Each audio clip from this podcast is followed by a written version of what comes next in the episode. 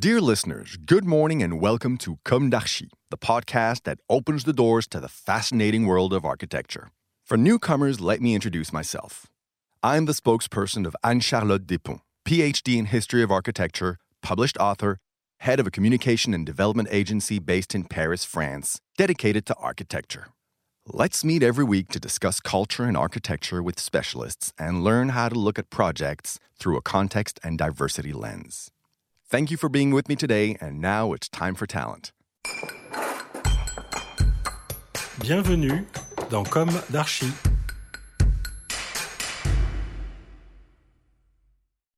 Dear listeners, good morning. This is Esther on behalf of Anne Charlotte. It's great to be with you again as we launch season 3 of Com d'Archi after a great summer holiday here in France. True to our editorial line, we are meeting today in English around a project, this one very emblematic to start our new season. It is the project of the Castle of Fréfossé, told by Nicolas Deshais-Fernandez, landscape designer and botanist, a young specialist very much in demand at the moment in landscaping competitions in France. Nicolas speaks directly to you about the subject of landscape in connection with architecture, a subject that is very much in tune with current events. Hello everyone, I am Nicolas Deshais-Fernandez, landscape architect and botanist. I first collaborated with Gilles Clément and Coloco before creating Atelier NDF to explore and develop my ideas around wild and free plants and biodiversity. I regularly intervene with the Botanical Garden of Bordeaux at the Observatoire des Friches et des Délaissés of the city of Bordeaux, and I am the author of Improbabilis, the Vegetal Under the Shells. I am delighted to present the project of the Castle of Fréfossé estate and to have the privilege of being the first landscape architect of Com d'Archi. For the past two years, I have been working on a wonderful project that also feeds my desire for adventures. I explore and cultivate myself on topics as exciting as various. This is especially the case with the Castle of Fréfossé project. The entire world knows the cliffs of Étretat. Painters like Gustave Courbet, Eugène Boudin, or Claude Monet contributed to their success. Writers such as Maupassant and Gustave Flaubert were faithful to the site. And Maurice Leblanc, who lived there, contributed to the myth surrounding the site in an adventure by Arsène Lupin. It was entitled L'Aiguille Creuse, this incredible rock overlooking the channel and which, according to the legend told by Maurice Leblanc, contains the treasure of the kings of France, no less. Overlooking the cliffs, a golf course plunges into the sea. On the location of the current hole number 10, there was at the beginning of the last century a tower. It was called Fort de Fréfossé and served as a lighthouse or customs. Demolished because of the instability of structure, this fort seemed like the entrance of the tunnel leading to the treasure on one side and to the castle of Fréfossé on the other side. Since then, many Lupinophiles, those who are fans of the adventures of Arsène Lupin, have come to make a pilgrimage to Étretat and try to pass the head between the gates of the castle. The Lupinophile will be happy.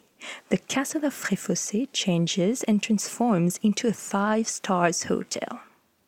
The atypical and incredible building is surrounded by an area of 50 hectares composed essentially of a forest of maples and lindens. The landscaping project is multiple and will have to meet the requirements of such a hotel destination. A plan of landscape management of the estate and plantation is being considered and designed to sustain the wooded area which also has a cavity of more than 2 hectares hosting rhinolophus bats protected on the European scale. A large part of the wooded area will receive special attention and will be directed to an arboretum to contemplate and raise awareness of trees. a rose garden, and an orchard of Norman apple trees will decorate the surroundings of the castle. To this is added seven high-end guest rooms in their garden setting, typically Norman. A trail of discoveries of the adventures of Arsène Lupin will be set up with puzzles for young and young at heart.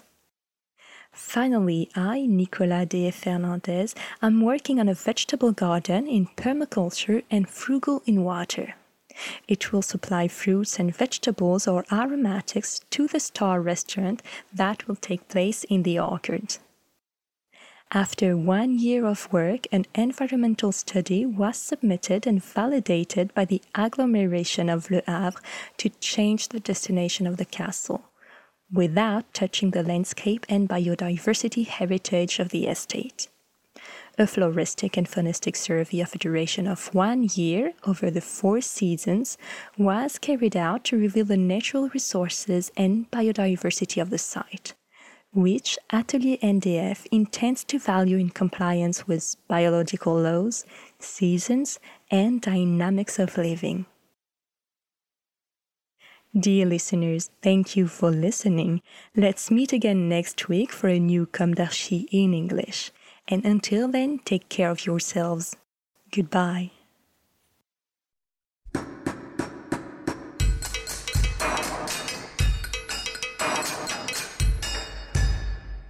Thank you for listening. Don't forget to tune in to our previous content on Instagram at Comme Podcast. If you like it, make sure to promote the podcast by giving it five stars on Apple Podcast and adding a comment, or on any of your favorite podcast platforms.